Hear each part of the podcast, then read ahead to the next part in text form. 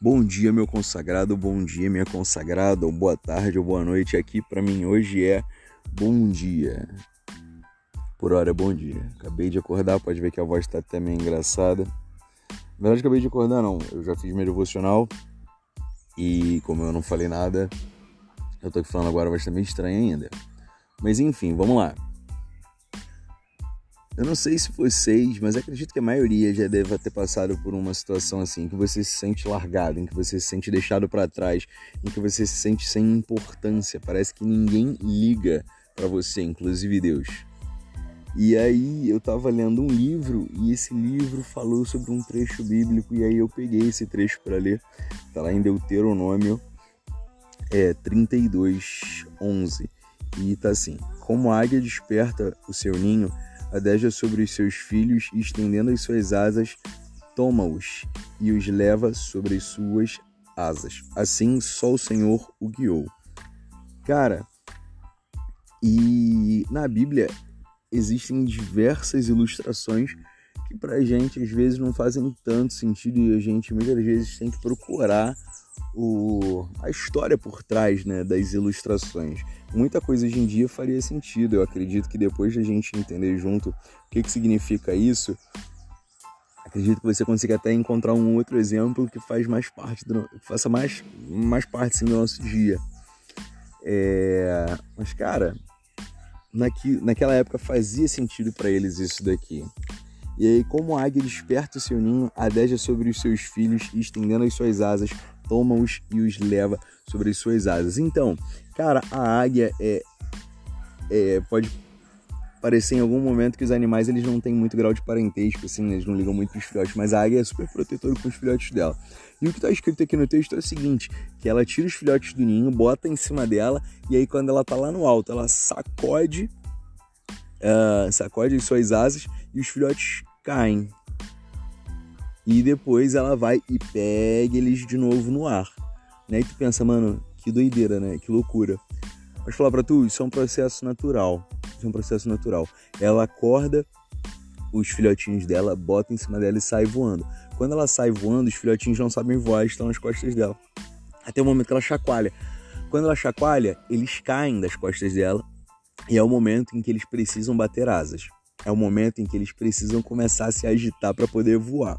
Os que conseguem voar, maravilha. E os que não conseguem voar, ela, cara, dá um rasante, vai, vai, vai, vai, vai, pega eles de novo nas costas e bota de volta no ninho. Eles voltam pro ninho.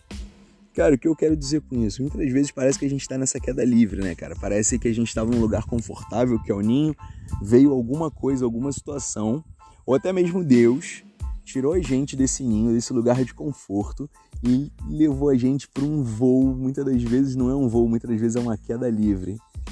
E cara, nesse momento de queda livre é quando bate o desespero, é quando bate o medo, não só do que está acontecendo, mas muitas vezes até o medo de morrer. E a gente se sente sozinho numa imensidão e parece que não tem nada que a gente possa fazer para sair dali. Cara, em queda livre, cara, não tem que você possa fazer. Você vai se estatelar entende? A situação foge do teu controle e isso traz angústia e isso muitas das vezes traz dúvidas a respeito de você e a respeito de Deus. Só que, cara, está escrito na Bíblia que assim como a águia, o Senhor o guiou. E, cara, mesmo nessa queda livre que você tá, mesmo se sentindo sozinho, parece que não tem ninguém por você, cara, Deus está ali. Deus está olhando e na, no momento oportuno na hora em que, se fizer necessário, ele vai dar o rasante e vai te pegar. Então você pode ficar tranquilo. E cara, se tu parar para analisar, a águia faz isso para ensinar os filhotes a voar. Mano, a águia faz isso para ensinar os filhotinhos dela a voar. Ela poderia ensinar de outro jeito. Ela poderia falar, filho, bate asinha desse jeito. Olha, faz isso, isso, isso isso. Procura de repente uma corrente de ar quente que você vai voar numa boa. Só que não, mano. Ela pega e joga eles. E eles precisam voar. Cara, muitas das vezes é assim. O processo de maturidade, ele não vai vir muitas das vezes no carinho, no amor. Ele vai vir muitas das vezes nas situações que se apresentam diante da gente, nas situações que acontecem na nossa vida, cara. E saca? Muitas vezes a gente vai achar que a gente está sozinho, mas não se engane, nem por um segundo você está sozinho. Teu pai está te olhando o tempo todo e no momento certo ele vai te tirar dessa queda livre. Cara, quando a águia faz isso, ela está ensinando os filhos a voar, ela está amadurecendo eles. E como eu estava dizendo, o processo de maturação, para ser eficaz, ele precisa ser disruptivo. Ele precisa ser de uma maneira que vá causar muitas das vezes estranheza, que vai causar desconforto.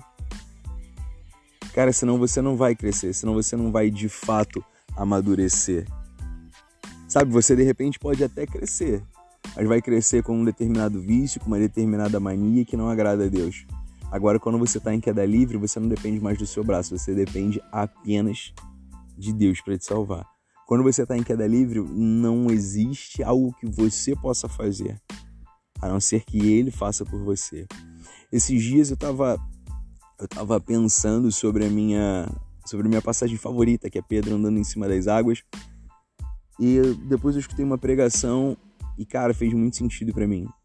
Jesus permitiu que Pedro andasse sobre as águas, mas também permitiu que ele afundasse e o tirou de lá.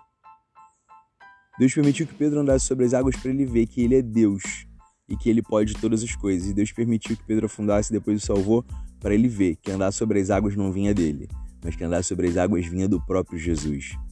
Sabe? É isso que acontece. A queda livre é para você ver que não é pela força do teu braço, você não tem asas, você não vai voar. O seu destino é se até lá no chão.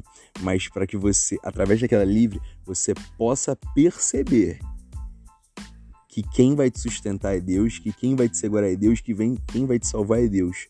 Nada vem de você, é tudo por Ele, dele e para Ele. Valeu, cara. Excelente restante de dia para você.